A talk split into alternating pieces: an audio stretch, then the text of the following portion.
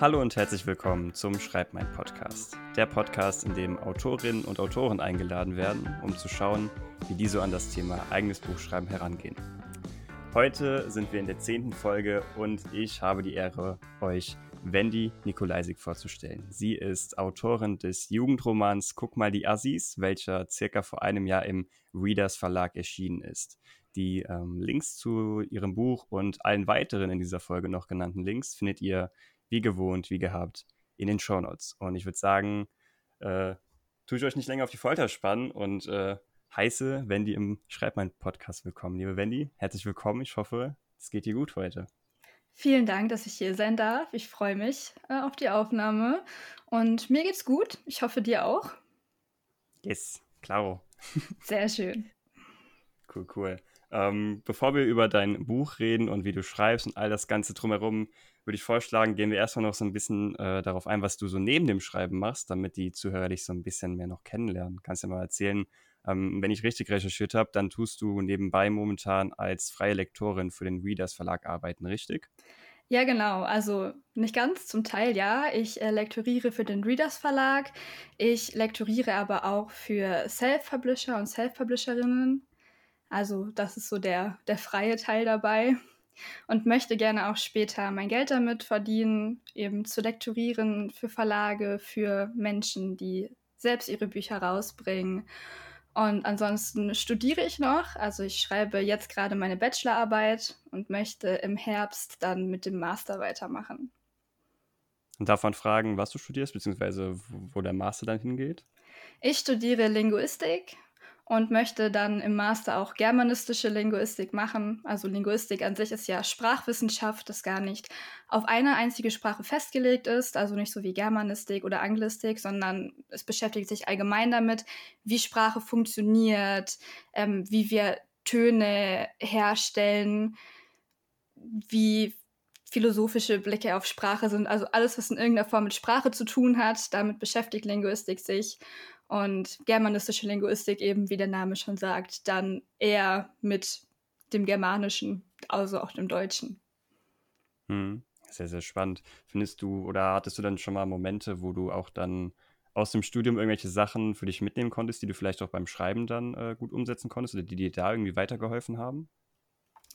Hm, bestimmt. Ich habe jetzt kein, kein spezielles Beispiel, aber ich finde, zum einen inspiriert uns ja alles irgendwie und alles, was wir so erleben, findet ja auch irgendwie Eingang in die Kunst, die wir schaffen.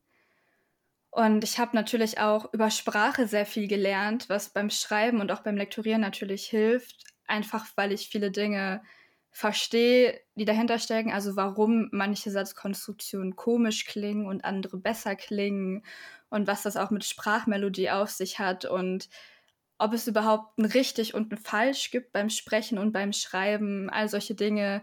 Das sind ja schon sehr ähnliche Themenfelder. Deswegen denke ich schon, dass mir das da auch weitergeholfen hat. Mhm. Was ich auch spannend finde, weil ich habe jetzt noch äh, nicht so wirklich oder noch nie mit einem mit Lektor oder Lektorin äh, gesprochen gehabt. Was sind denn da so die typischen Tätigkeiten? Was kann man sich denn so unter dem Beruf Lektor, Lektorin vorstellen? Das ist nochmal ein Unterschied, ob man wirklich in einem Verlag angestellt ist oder eben als freie Lektorin arbeitet. Ähm, ich bin natürlich jetzt nicht fest in einem großen Verlag angestellt, wo ich ein Büro habe oder so und dahin gehe. Deswegen kann ich dazu nichts erzählen. Was ich mache ähm, in meiner Tätigkeit als freie Lektorin ist zum einen, dass ich eben Lektorate mache, also Geschichten komplett lese und eigentlich alles anmerke, was in irgendeiner Form vielleicht verbesserungswürdig ist oder wo man noch mehr rausholen kann, eben inhaltlich. Solche Sachen wie Plotholes, das ist wahrscheinlich jedem klar, dass man solche Sachen halt raussucht. Also einfach, wo sind irgendwelche Lücken in der Geschichte, was passt nicht, wo hatte vielleicht die Person, als sie rausgegangen ist, eine Jacke an und dann eine Stunde später aber plötzlich nicht mehr. Solche Kleinigkeiten aber natürlich auch sprachlich.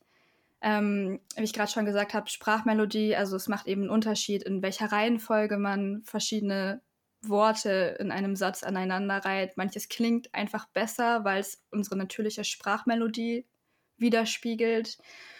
Und natürlich auch ganz klassisch solche Sachen wie Rechtschreibfehler, Kommafehler, all solche Sachen die eben verbessern. Da gibt es natürlich auch ähm, Werke, wo man nur Lektorate macht, äh, nur Korrektorate macht, also eben nur diese Sachen wie Rechtschreibfehler und so weiter raussucht und gar nicht alles drumherum.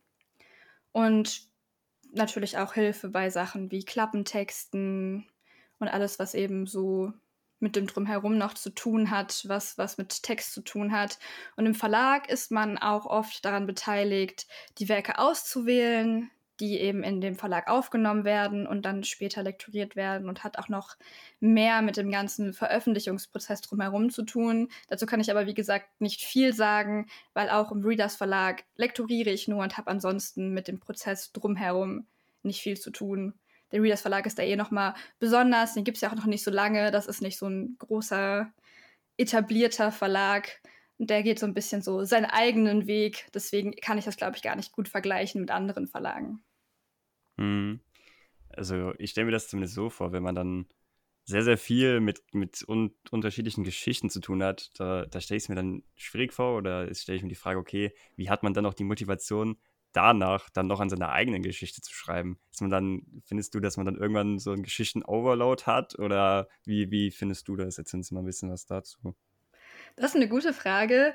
Äh, ich habe da auch in letzter Zeit schon viel drüber nachgedacht, über das ganze Thema, weil eigentlich alles, was ich gerne machen möchte, so beruflich und auch ansonsten in meinem Leben, das meiste hat halt irgendwie mit Geschichten zu tun. Und ich habe tatsächlich nicht diesen Punkt, dass ich so einen Geschichten-Overload habe, weil ich finde, das ist etwas sehr Unterschiedliches, eine Geschichte zu lektorieren und eine zu schreiben weil ich finde, Lektorieren ist an sich für mich nicht so ein sehr kreativer Prozess. Also natürlich gebe ich zum Beispiel auch Vorschläge, wie man einen Satz besser formulieren kann oder wie eine Situation besser gestaltet sein könnte, also eben auch inhaltlich. Aber das ist für mich nicht so sehr kreativ wie das Erschaffen einer eigenen Geschichte. Das ist eher sowas, ja, sowas noch handwerklicheres und eben dieses, dass die Geschichte erstmal entsteht und die Geschichte sich entwickelt und so weiter, das fehlt komplett. Und deswegen ist das für mich ein großer Unterschied, diese beiden Sachen, auch wenn sie natürlich immer noch alle mit Geschichten zu tun haben. Und ein Buch so lesen, dass ich nicht lektoriere, ist für mich auch noch mal was ganz anderes. Ähm, das mache ich nämlich auch noch. Also eine Zeit lang habe ich sehr wenig gelesen tatsächlich, aber ich habe auch wieder angefangen, mehr so richtige, fertige Bücher zu lesen. Und das ist auch noch mal anders, weil da muss ich auf nichts achten. Da kann ich das einfach entspannt lesen und muss nicht gucken, okay, wo kann man was besser machen, wo ist vielleicht ein falsches Komma oder so. Hm. Ja, sehr, sehr spannend, jetzt hier den Einblick zu bekommen, weil ich habe mir natürlich auch schon mal Gedanken gemacht, okay, was will man später machen? Man mag ja natürlich Bücher und Geschichten, vielleicht was so lektoratmäßiger, dann dachte ich mir, oh, was ist, wenn, wenn das dann so, so viel Buch und Geschichten sind, dass du vielleicht dann gar nicht mehr Lust hast, danach noch selbst zu schreiben oder dass du dann irgendwie selbst nicht mehr lesen willst. Aber finde ich spannend, dass das dann, also so wie ich das jetzt verstanden habe, dass dieses Lektorieren so ein bisschen eher so ein analytischer Anteil ist und äh, nicht so dieses Kreative, wie man es dann beim äh, beim eigenen Schreiben hat, dass es quasi wie so zwei unterschiedliche Bereiche des äh, Schreibens oder Lesens ist. Ja, genau. Also so ist es auf jeden Fall für mich. Ich kann natürlich da nur für mich sprechen. Das kann bei anderen Leuten auch ganz anders sein. Aber für mich ist das auf jeden Fall so, dass das was sehr anderes ist. Und auch wenn ich zum Beispiel zum Schreiben keine Energie mehr habe, also die kreative Energie, die ist ja manchmal am Tag auch irgendwie aufgebraucht oder man hat nicht so viel, kann ich trotzdem lektorieren, weil ich da eben nicht so dieses Entwickeln der Geschichte an sich brauche, weil die Geschichte ist ja schon da und ich versuche ja nur, diese Geschichte zusammen mit dem Menschen, der sie geschrieben hat, so gut wie möglich zu machen. Hm. Sehr, sehr cool. Und ich, ähm, das hast du ja auch gerade so ein bisschen schon äh, angeteasert, beziehungsweise habe ich auch bei der Recherche äh, die Aussage von dir gefunden, dass du gar nicht so das Ziel hast, Vollzeitautorin sein zu wollen. Das ist natürlich dann als auch spannend. Erklär doch mal, warum das äh, jetzt nicht so, sage ich mal, so ein Wunschtraum ist oder so ein Ziel wäre von dir. Also es ist ja sehr schwierig, vom Schreiben leben zu können, da Autorinnen und Autoren ja nicht viel an Büchern verdienen. Ich glaube, das wissen viele Menschen, die lesen gar nicht, aber man bekommt wirklich nicht viel von Büchern und bekommt nur einen Bruchteil von dem Verkaufspreis und muss natürlich auch sehr viel Geld dann noch für Marketing-Sachen ausgeben. Und generell Marketing kostet auch sehr viel Zeit. Deswegen stelle ich es mir sehr schwierig vor, davon leben zu können. Und das ist eben mit sehr viel Arbeit verbunden und mit sehr viel, ich muss das nächste Buch schreiben, das nächste Buch muss rauskommen, es muss gut werden und das ist sehr viel Druck. Und ich glaube nicht, dass mir das Spaß machen würde. Also ich schreibe ja gerade äh, an der Fortsetzung von meinem Buch und die muss am 1.8. fertig sein. Da muss ich die dem Verlag abgeben. Und es ist es ist für mich ein anderes Schreiben, weil da für mich sehr viel Druck dahinter ist. So, es muss fertig werden. Ich habe keine Zeit, das irgendwie zur Seite zu legen. Ich muss daran schreiben. Und dieses Muss, das ist für mich eine Sache, die mir irgendwo auch so ein bisschen den Spaß dran nimmt und die mich unter Druck setzt. Und das möchte ich eben nicht. Ich möchte gerne auch Spaß am Schreiben haben und nicht immer diesen Druck haben, okay, also immer eine Deadline haben und immer dieses haben, ich muss jetzt schnell ein Buch fertig kriegen und es muss gut werden und rauskommen, damit ich irgendwie meine Miete bezahlen kann. Das klingt für mich einfach nach nicht sehr viel Spaß und das klingt für mich, als hätte ich dann noch irgendwann so überhaupt keine Lust mehr aufs Schreiben überhaupt. Hm, ja, verständlich. Und wenn wir jetzt mal diese, sagen wir mal, wir gehen mal jetzt davon aus, du hättest irgendwie super viele Bestseller geschrieben und hättest jetzt, sage ich mal, nicht diesen Druck, dass du dann ein Buch schreiben musst, um die Miete zu bezahlen, würdest du dann trotzdem, also wenn das der Fall wäre, würdest du dann vielleicht Vollzeitautorin sein wollen oder trotzdem dann sagen, ja, ich weiß nicht, irgendwie ist ja dann trotzdem noch ein Druck, so Erwartungsdruck oder so? Gute Frage. Ich glaube, das kommt auf den Moment, auf die Situation an. Ich kann es nicht so allgemein sagen. Ich kann mir vorstellen, dass wenn ich sage, okay, es ist entspannt, so Bücher zu schreiben und ich habe genug Ideen und ich habe Lust, das zu machen, kann ich mir schon vorstellen, dass ich das machen könnte. Wenn ich vielleicht auch sage, okay, aus Lektorieren oder so, danach ist mir einfach gerade nicht. Ich kann mir aber auch vorstellen, dass ich vielleicht trotzdem gerne noch andere Sachen machen möchte, weil Lektorieren mir auch Spaß macht.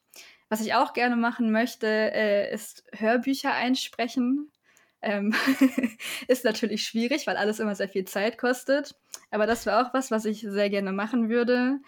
Und eben auch unabhängig davon, ob ich das als Beruf dann machen kann oder nicht. Und es sind ja auch Sachen, die mir Spaß machen. Deswegen weiß ich nicht, ob ich würde darauf verzichten wollen, aber das kann ich nicht so allgemein sagen. Aber dann wäre es auf jeden Fall eine Option, die ich in Erwägung ziehen würde, wenn ich wüsste, okay, es ist nicht so ein Druck und es wird mir nicht den Spaß am Schreiben nehmen.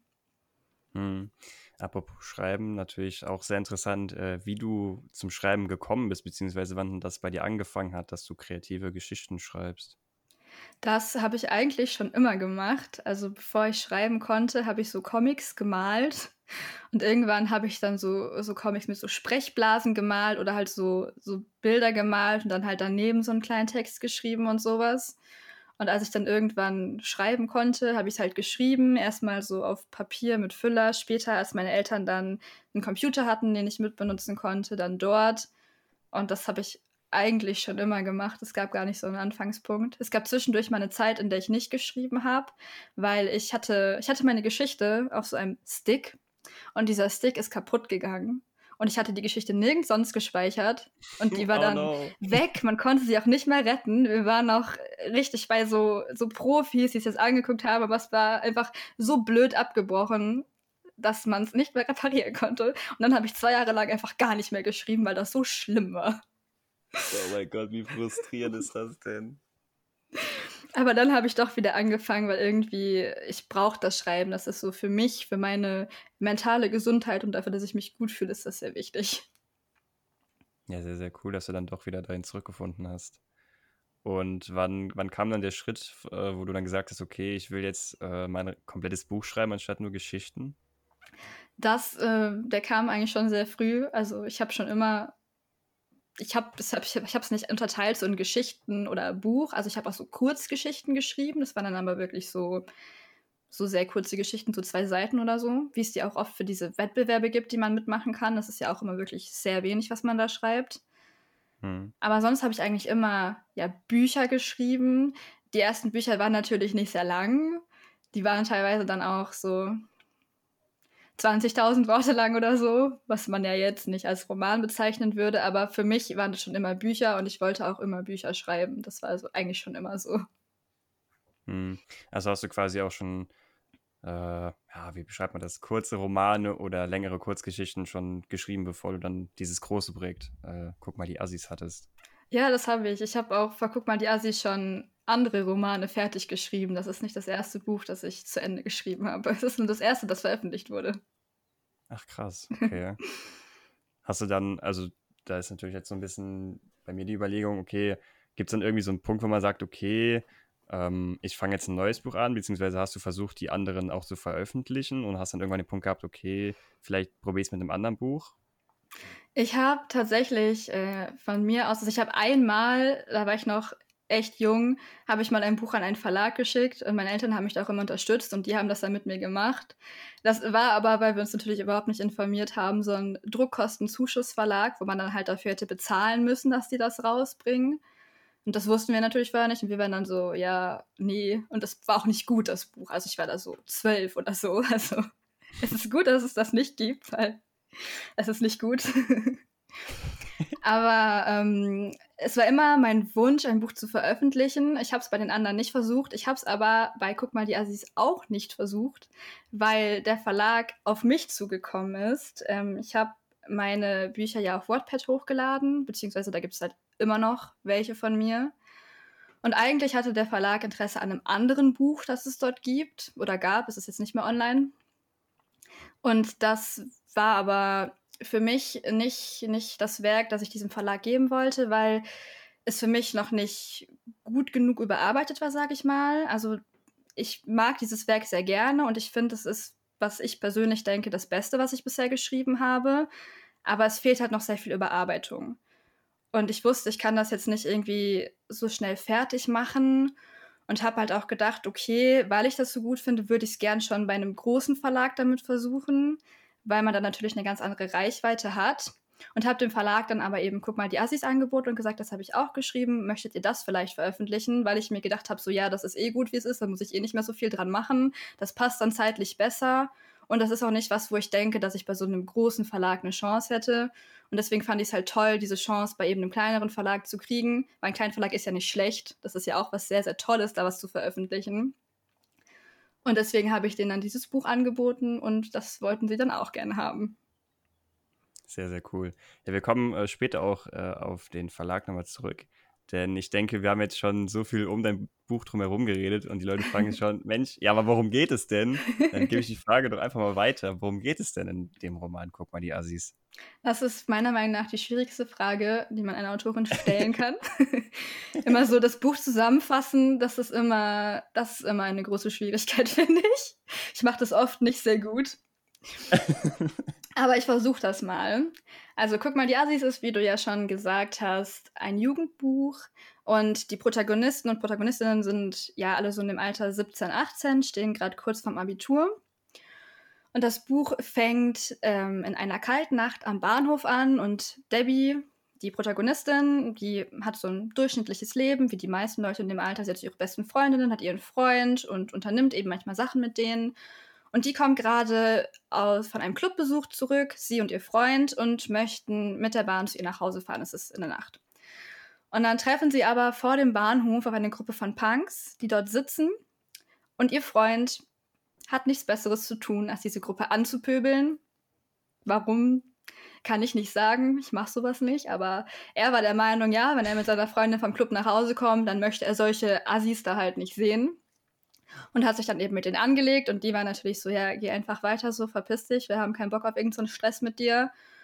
Und ähm, Debbie hatte auch keine Lust darauf und als er sie, als sie meinte, ja, lass uns doch einfach gehen, aber auch nur angemault hat, ist sie alleine zum Bahnsteig gegangen. Und dort ist dann einer von den Punks ihr hinterhergekommen, weil er meinte so, ja, ich werde mal gucken, ob alles okay ist, ne? wenn dein Kumpel schon der Meinung ist, irgendwie sich da mit uns rumstreiten zu müssen und dich hier alleine nachts rumrennen lassen zu müssen, ist ja auch so nachts alleine am Bahnhof ist ja auch nicht immer so schön. Da sind ja oft erst auch mal Leute, die einem nicht so gut gesinnt sind. Deswegen wollte er mal nach ihr schauen. Und so hat sie ihn dann halt kennengelernt und hat dann eben auch festgestellt, dass er auch auf ihre Schule geht und hat dann auch ihn und seine Freunde näher kennengelernt. Und ihre Freundinnen und ihr Freund hatten aber nur Vorurteile übrig und ihre Eltern waren auch nicht so begeistert davon, weil sie alle der Meinung waren, ja, Punks, Menschen, ne, die sind doch irgendwie gefährlich und die sind doch alle asozial und eben gibt es ja eine Menge Vorurteile, die man da so zu hören bekommt. Und Debbie möchte sich aber nicht von diesen Vorurteilen abschrecken lassen und lernt die Menschen kennen und lernt durch sie so eine Freundschaft kennen, so eine besondere Art von Freundschaft, die sie mit ihren Freundinnen und ihrem Freund halt nicht hat. und merkt auch schnell, dass, dass das, was ihr im Leben immer so gefehlt hat, wo sie immer das Gefühl hatte, okay, irgendwie ist mein Leben langweilig, dass die mehr so Dinge machen. Einfach so, ja, verrückte Dinge tun, sage ich mal. Das ist auch eine Sache, die Farin sie halt mal gefragt hat, so heißt der Punk. Ähm, hast du nie irgendwas Verrücktes getan? Und daraufhin möchte ich ihn halt näher kennenlernen. Und merkt dann aber auch schnell, dass hinter Farins leichtliebige Art irgendwie noch mehr zu stecken scheint. Irgendwas nicht so Schönes. Und möchte dann herausfinden, was das ist. Und was mir bei dem Buch eben auch wichtig war, war nicht diese ganzen antifeministischen Tendenzen, die es in so vielen Büchern gibt, einzubauen. Also eben dieses Bad Boy-Ding und das ist irgendein Typ und der benimmt sich eigentlich total beschissen. Und das findet die Frau dann aber toll, weil ich finde das ganz, ganz schrecklich. Und sowas haben wir hier nicht. Also wir haben es äh, mit Thomas natürlich verdeutlicht, der ja eben so ist, so irgendwelche Leute anpöbelt oder Debbie dann sagen möchte, was sie tun und lassen soll. Aber wir haben eben mit Debbie eine Protagonistin, die sagt so, nee, also das mache ich nicht mit. Hm. Also man hört ja schon raus, dass das viel so dieses, diese Punk-Szene beziehungsweise Punk sein oder Punk werden thematisiert. Und ich ähm, habe ja mit, dem, mit dieser Szene oder dieser Thematik keine wirklichen Berührungspunkte. Und dann dachte ich mir, diese Podcast-Folge ist die Chance, du kannst mit jemandem reden und äh, das Ganze mehr verstehen. Deswegen sage ich, nutze ich das einfach mal und frage dich, äh, was bedeutet für dich Punk sein? Oder beziehungsweise, wie würdest du jemanden Punk sein erklären, der den Begriff vorher noch nie gehört hat? Oh, gute Frage. Also, was ich ganz wichtig finde, ist, Punk bist du, wenn du dich selber so nennst und wenn du dich selber so siehst. Es gibt nicht irgendwie ein Dresscode oder keine Ahnung was, wie du aussehen musst, um dazu zu gehören. Das ist nicht so. Wenn du dich selber so fühlst, dann bist du das auch. Was so eine Einschränkung ist, ist, ähm, es ist halt eine sehr tolerante und sehr offene Szene. Das heißt, Menschen, die in irgendeiner Form andere Menschen diskriminieren, sei es sexistisch, rassistisch, was auch immer, die sind da nicht gern gesehen und die werden da auch nicht akzeptiert. Das heißt, wenn man irgendwie eine Meinung hat, die andere Menschen ausschließt und diskriminiert, außer eben Menschen, die selber menschenfeindlich sind, also sowas wie Rechte, weil die selber eine menschenfeindliche Meinung haben, das wird nicht akzeptiert. Aber ansonsten, wer so eine Meinung hat, der wird eben nicht akzeptiert. Das ist so der wichtige Punkt dabei. Was natürlich viele gemeinsam haben, ist der Musikgeschmack. Also Punkmusik, da gibt es ja ganz verschiedene Richtungen auch. Es gibt deutschen, englischen, russischen, alles Mögliche.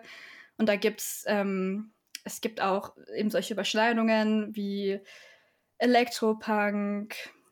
Es gibt äh, Zeckenrap heißt das, das ist halt Hip-Hop, aber in Punk und in Links und ohne diese ja sehr antifeministischen Weltbilder, die es da auch oft gibt das ist etwas, was viele Menschen aus der Szene auch hören. Das muss man aber natürlich auch nicht unbedingt, wenn man sich so sieht. Ich glaube, es ist einfach dieses Ding, dass man auf seine eigenen Werte und Moralvorstellungen hört und seinen Weg geht, unabhängig davon, was der gesellschaftliche Konsens ist, was vielleicht auch das Gesetz sagt, weil nicht alles, was im Gesetz steht, ist recht und richtig sodass man eben seinen eigenen Weg geht und diesen Weg daran festmacht, okay, was halte ich für richtig und warum halte ich das für richtig. Mhm. Und äh, was mich auch äh, interessiert hat, was, was sind so typische Vorurteile gegenüber Punks? Vielleicht haben wir jetzt hier die Möglichkeit, mit dem Podcast ein paar Zuhörer darüber aufzuklären, dass dem nicht so ist. Was sind da so die typischen Sachen, die man sich so anhören muss, wenn man sich dieser Szene zugehörig fühlt? Also ein Vorurteil, das mir auch selber sehr aufgefallen ist, seitdem ich mehr auch so aussehe, dass man so optisch sagen könnte, okay, äh, die Person sieht so nach Punk aus, ist es, dass Punks alle kein Geld haben. Weil seitdem ich mehr so aussehe, sind immer, wenn ich so irgendwo bin, wo ich, wo ich was bezahlen muss, also zum Beispiel bei einem Arzt, ich brauchte so Einlagen für meine Schuhe, weil meine Füße nicht so sind, wie sie sein sollten. Und dann, dann war der Arzt halt so, ja, dann nehmen Sie da ruhig die besseren, die teureren, dann müssen Sie da ein bisschen was zuzahlen, aber die sind halt aus den und den Gründen besser. Ja, also, äh, wenn Sie sich das leisten können. Das hatte ich vorher halt nie, dass Leute das gesagt haben. Also es ist natürlich nett, wenn die da mitdenken, so dass nicht alle Menschen sich alles leisten können. Aber das wirkt halt eher so, okay, wir sagen das jetzt, weil die sieht eher aus, als hätte die kein Geld. Mhm. Das ist mir vorher halt nicht passiert, deswegen ist mir da dieser Unterschied aufgefallen.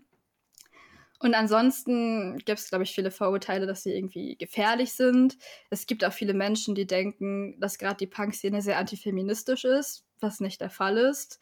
Ich glaube halt, weil es auch eine sehr männerdominierte Szene ist, wie irgendwie vieles.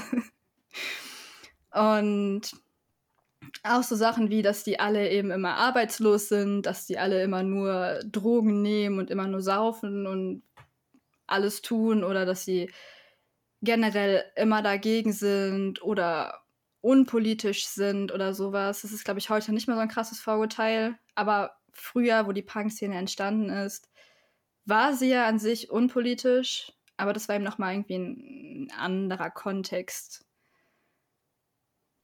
Ich glaube, sehr viele, man kann einfach sehr viele negative Dinge, die man so sagen kann, die kann man alle auch über Punk sagen. Hm.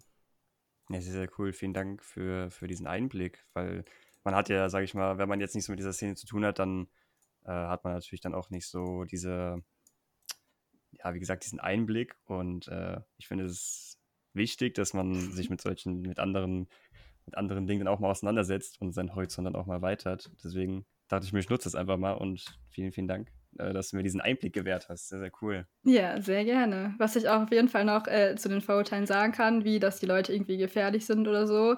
Also die sehen ja manchmal schon so aus, so mit ihren Nieten und Lederjacken und was weiß ich nicht alles. Aber ich glaube, ich kenne keine Szene an Menschen, wo das so, so sensible Menschen sind, die alle einfach super gerne immer miteinander kuscheln. Es wird, es wird in Verpunks wirklich sehr, sehr viel miteinander gekuschelt. Okay, okay. Wir haben jetzt sehr, sehr viel über Punk geredet. Zurück zu deinem Buch, worum es ja eigentlich geht. Und was mich immer interessiert ist, äh, wie, wie Leute auf die Ideen zu ihrem Buch gekommen sind. Wie, wie, was war so die erste Idee, was war so zuerst da für, für guck mal, die Assis? Also eine Sache war tatsächlich, dass ich mich näher mit der Punk-Szene beschäftigen wollte, weil damals war ich nicht in der Szene und ich kannte auch selber keine Punks und ich fand die Szene aber halt irgendwie cool und wollte mehr darüber erfahren. Und wenn ich mehr über etwas wissen will, dann schreibe ich darüber, weil dann weiß ich, ich mhm. beschäftige mich wirklich damit. Und ähm, das war so ein bisschen, also ich war da selber noch in der Schule, glaube ich, müsste ich gewesen sein.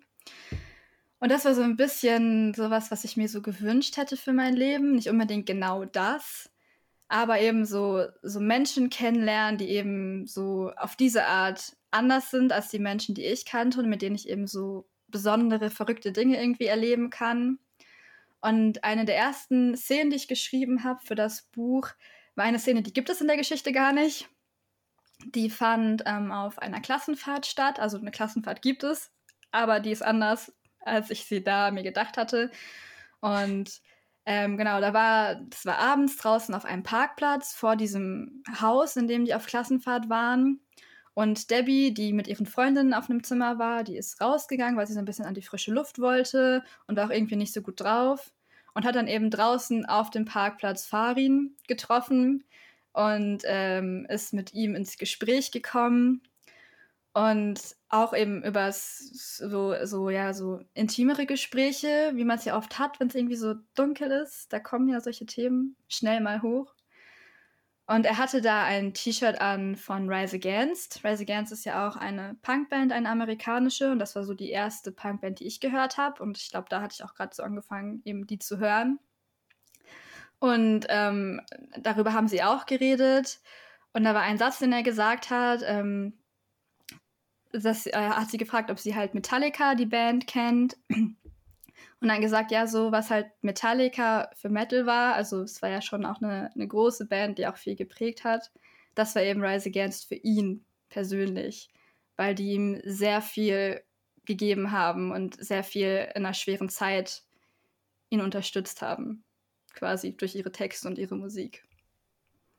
Hm. Hast du denn einen Lieblingscharakter in dem Buch? Gute Frage also einen, einen allerliebsten Lieblingscharakter habe ich nicht. Das finde ich auch immer schwer, generell bei Dingen, die so zu kategorisieren. Aber ich finde auf jeden Fall Debbie toll, weil Debbie auch viel davon hat, wie ich halt früher war. Ich finde natürlich Farin toll, Auch wenn ich mich nicht in ihn verlieben würde und nicht dahin wollen würde, dass ich mir denke, okay, es wäre cool, mit ihm zusammen zu sein oder so. Das wäre nicht mein Ding. Und ich finde auch Hadrian cool. Das ist ein Nebencharakter. Das ist äh, einer der beiden Freunde von Farin, der auch mit am Bahnhof ist. Der ist auch ziemlich cool, wenn der von seiner Art her sehr ruhig ist und irgendwie die, Kon die Situation immer so ein bisschen unter Kontrolle hat und immer so, weißt du, okay, wir machen das jetzt so und so und so, damit das funktioniert. Ähm, wenn alle anderen gerade so ein bisschen aufgeschmissen sind. Und wie, wie lange hat das dann gedauert, äh, bis die erste Fassung des Buches fertig war? Ich glaube, die erste Fassung habe ich insgesamt in so einem Jahr oder so geschrieben. Ich habe aber nicht nur das geschrieben. Also ich habe immer mehrere Sachen gleichzeitig geschrieben. Ähm, hab auch, ich habe auch oft irgendwelche Sachen angefangen. Also ich habe extrem viele Geschichten angefangen, die ich nie zu Ende geschrieben habe. Auch teilweise, die nur ein paar Seiten lang geworden sind. Ich fange nämlich sehr gerne Geschichten an. aber ich schreibe sie nicht so gern zu Ende. Und deswegen, ich habe da nebenbei auch noch andere Sachen geschrieben. Ich weiß jetzt aus dem Kopf nicht genau was oder wie viel. Und habe nicht so aktiv jeden Tag daran geschrieben. Aber ich würde sagen, das war so ungefähr ein Jahr, was ich daran geschrieben habe. Und das war auch direkt das, was ich auf WordPad hochgeladen habe und was die Menschen dann lesen und kommentieren konnten. Mhm. Also bist du jemand, der auch neben dem Buchprojekt dann auch andere Projekte noch schreiben kann. Also nicht, dass du jetzt sagst, okay, ich brauche jetzt oder kann jetzt nur dieses eine Projekt haben, weil ich mit dem Kopf da irgendwie drin sein muss und wenn ich was anderes anfange, dann komme ich da vielleicht raus oder so. Tatsächlich beides. Also ich schreibe oft mehrere Sachen gleichzeitig. Ich hatte aber auch schon Bücher, bei denen ich nur dieses eine Buch geschrieben habe. Und das war auch sehr gut, weil ich dann eben sehr tief da drin war und nichts hatte, was mich irgendwie rausgerissen hat oder nichts hatte, wo ich dann irgendwie durcheinander kommen konnte. Das heißt, das finde ich schon gut.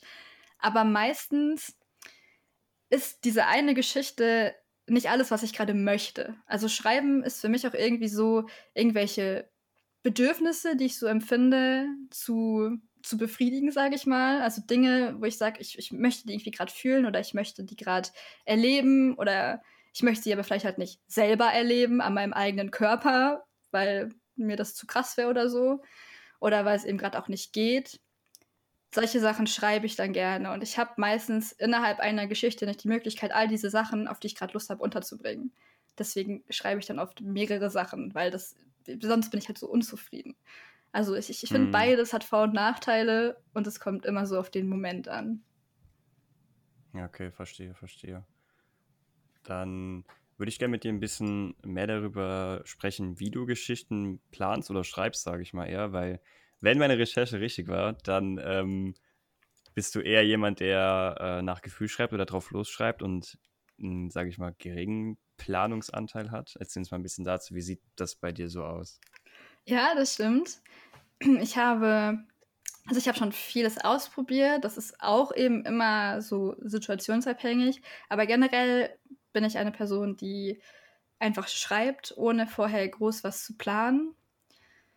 Das ist bei mir dann aber immer so, dass ich meistens, also ich habe einmal immer so eine Hürde, über die ich quasi drüber kommen muss, damit ich die Geschichte zu Ende schreibe. Das ist so bei 30.000 Worten ungefähr. Das heißt, wenn ich über die 30.000 Worte hinaus bin, dann geht es meistens auch weiter und oft dann auch zu Ende.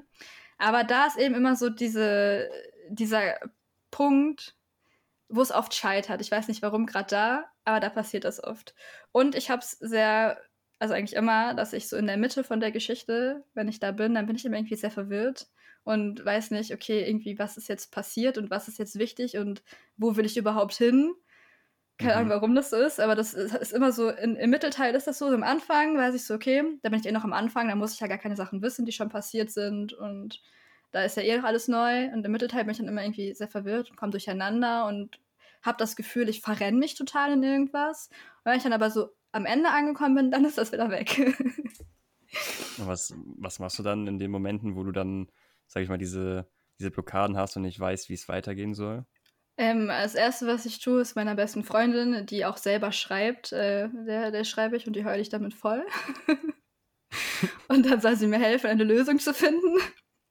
Hm. Und meistens ist ist die Lösung aber einfach sich hinsetzen, weiterschreiben oder eben nochmal zurückgehen, nochmal ein bisschen nachlesen, da wo man verwirrt ist.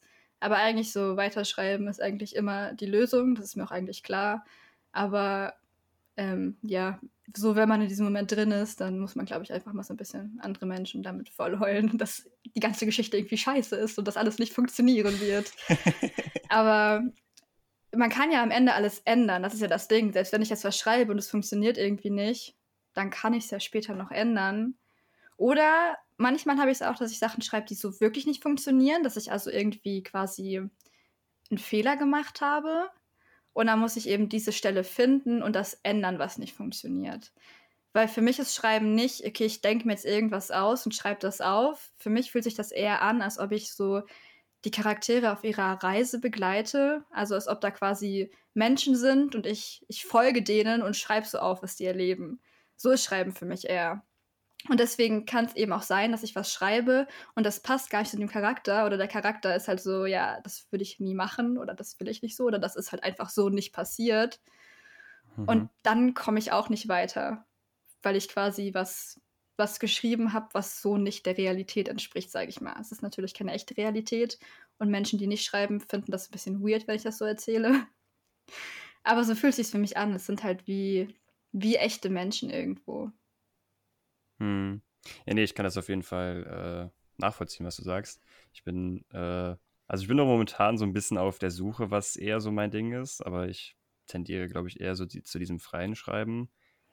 Ähm, deswegen kann ich das auch nachvollziehen mit, okay, ähm, die Charaktere machen oder reagieren in der Situation, wenn du schreibst, dann vielleicht von alleine oder machen dann irgendwie Dinge, die vielleicht nicht so geplant sind, weil das irgendwie, wenn man das sich erstmal so trocken überlegt, dann klingt das vielleicht ganz gut, aber wenn man die Szene dann schreibt, dann ist dieses Organische, wie der Charakter reagiert, eigentlich ganz anders, was man halt vorher so im trockenen Denken, sage ich mal, oder im Plan vielleicht anders im Kopf hatte. Deswegen kann ich das schon nachvollziehen, was du meinst. Mhm. Äh, ich habe tatsächlich auch bei einer Geschichte, die ich äh, angefangen hatte zu schreiben, die ich eigentlich auch weiterschreiben wollte, aber dann kam mir halt irgendwie der zweite Teil dazwischen. Da habe ich mal mehr geplant, weil ich gemerkt habe, wenn ich in Planabus hingeht, dann komme ich viel schneller voran. Weil oft ähm, habe ich halt nicht mal so einen Plan, okay, was, was passiert jetzt in den nächsten, nächsten Absätzen, sage ich mal. Oft passiert das wirklich so aus dem Nichts. Und es dauert dann aber schon lange, das zu schreiben, weil man ja immer eben warten muss, bis irgendwie einem einfällt, was passiert so als nächstes. Und dann habe ich eine Geschichte, die ich angefangen habe, mal so grob durchgeplant, also auch wirklich nur so grob und nicht so im Detail. Und das ist eigentlich auch ganz cool. Bei der Geschichte funktioniert das auch ganz gut, auch wenn ich da noch viel dann ändern musste, während ich geschrieben habe und das eben auch nur sehr grob war. Aber das war irgendwie auch eine coole Erfahrung, weil vorher hat das für mich nie funktioniert, irgendwie so zu plotten. Aber da ging das schon. Ich denke aber, das ist auch so von Geschichte zu Geschichte anders. Ich glaube, jede Geschichte hat so ihre Art, wie sie erzählt werden muss und die Art, die muss man irgendwie finden und kann sich da gar nicht so festlegen auf, so mache ich das immer. Also mag Leute geben, für die das so ist und so funktioniert, aber für mich eben nicht. Hm. Holst du da ein bisschen mehr rein? Was, was genau planst du dann da? Bestimmte Punkte oder Charaktere oder wie, wie sieht die Planung dann aus? Also ich hatte, ich habe mir da so ein Dokument einfach gemacht und da erstmal so ähm, in Stichpunkten aufgeschrieben, was so grob passiert in der Handlung hab mir auch dann die Charaktere, wo ich schon wusste, die werden auftauchen da drin, hab mir da ein bisschen was zu überlegt, was die so machen und wie alt die sind und so ein bisschen, was so deren Geschichte, deren Hintergrundgeschichte ist.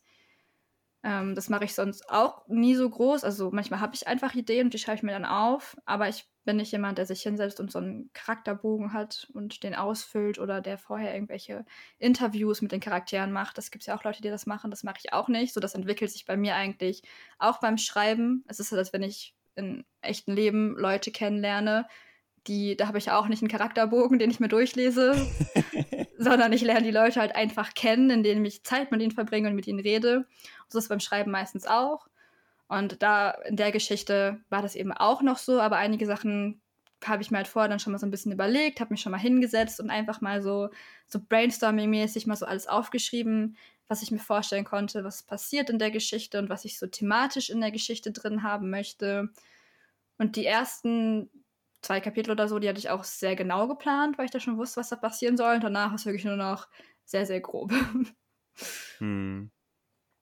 Ja, finde ich einen sehr, sehr spannenden Ansatz, dass man quasi so eine ganz, ganz grobe Karte hat, wo die Reise hingehen soll was für Punkte die Reise beinhalten soll, aber dass man sich dann noch genug freien Raum lässt, um dann quasi diesen Wege zu diesen einzelnen Punkten, dass sie sich selbst entfalten. Das mhm. vielleicht so, dass man diesen Punkt, den du schon äh, vorhin erwähnt hast, mit, okay, in der Mitte habe ich dann irgendwie Probleme oder weiß irgendwie nicht so richtig wohin, dass das vielleicht dann so ein bisschen eine Lösung sein kann dafür. Ja, vielleicht. Also ich, ich bin, ich weiß noch nicht, ob ich schon irgendwo so in der Mitte der Geschichte bin, weil irgendwie nehmen meine Geschichten äh, gerade immer so ein, ein großes Ausmaß an, weil ich so viel Themen da reintun möchte, dass sie immer sehr, sehr lang werden. Deswegen weiß ich nicht, wo ich da gerade genau stehe und momentan schreibe ich auch leider nicht dran. Aber ich hoffe auch, dass mir das genau da helfen wird. Ich bin auf jeden Fall gespannt, ob es funktionieren wird. Sehr, sehr cool.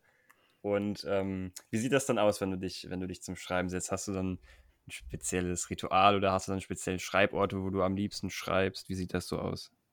Ich schreibe meistens so an meinem Arbeitsplatz, an meinem PC hier. Ähm, ein spezielles Ritual habe ich da eigentlich nicht. Ich höre meistens Musik beim Schreiben. Ich höre aber generell meistens Musik überall bei. Deswegen ist das nichts Besonderes. Und schreiben generell kann ich eigentlich überall. Da bin ich nicht an so einen bestimmten Ort gebunden. Am liebsten schreibe ich im Zug wenn ich so eine Strecke habe, wo ich irgendwo hinfahre. Also am besten ist natürlich irgendwie eine lange Strecke, wo ich weiß, okay, ich kann noch lange hier sitzen und schreiben. Aber auch kurze Strecken sind gut. Weil ich finde, äh, im Zug schreiben ist, ist cool, weil man sitzt da und man hat da so seinen Ort, an dem man sitzt. Aber immer, wenn man rausguckt, sieht man irgendwas anderes. Und was auch cool daran ist, ist irgendwie diese begrenzte Zeit, weil ich weiß, okay, ich habe jetzt noch so und so viel Zeit, bis ich aussteigen muss. Und das heißt, die Idee, die ich habe, ich muss jetzt irgendwie auch schnell auf Papier bringen. Und dann sitze ich nicht so lange da rum und schaue mir irgendwie Löcher in der Luft an oder mache irgendwas anderes. Sondern mhm. ich schreibe das wirklich, weil ich weiß, okay, ich muss gleich irgendwann aufsteigen und dann muss das auch fertig sein. Deswegen sind auch gerade kurze Strecken cool. Aber ich, ich, fahre nicht extra Zug, um zu schreiben. Also jetzt gerade sowieso nicht, weil mir das ein bisschen zu riskant wäre. Aber auch generell ist es ja mit, also in Deutschland Zug fahren ist ja meistens nicht so entspannt, weil zum einen man irgendwie ständig umsteigen muss und irgendwelche Züge kommen nicht und irgendwelche Züge fallen aus und das ist immer alles ein bisschen anstrengend, finde ich.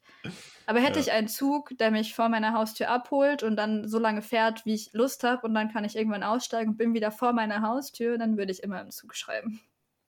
Hm. Finde ich eine sehr, sehr spannende Antwort. Auch diese Aspekte mit, okay, man hat so diese begrenzte Zeit, das heißt, man ist so ein bisschen fokussiert und weiß, okay, man hat so diesen Zeitraum, der ist begrenzt und dann hat man, sage ich mal, so diesen ja, da hat man halt quasi wie so ein Ziel oder man hat so diesen Rahmen, wo man dann sagt, okay, ja, die, den bestimmten Zeitraum, den kann man sich jetzt mal kurz so konzentrieren. Und wenn man sagt, okay, vielleicht ich schreibe heute nur, dann, wie du schon gesagt hast, dann kann das ja sich so ein bisschen ziehen oder man tut dann immer zwischendurch irgendwie was anderes machen. Und auch dieser Aspekt so mit diesem, okay, wenn man dann zwischendurch mal hochguckt, dass man was anderes sieht. Weiß ich nicht, es hat irgendwie, hat ein bisschen was Poetisches hier. Also, ja. Cool.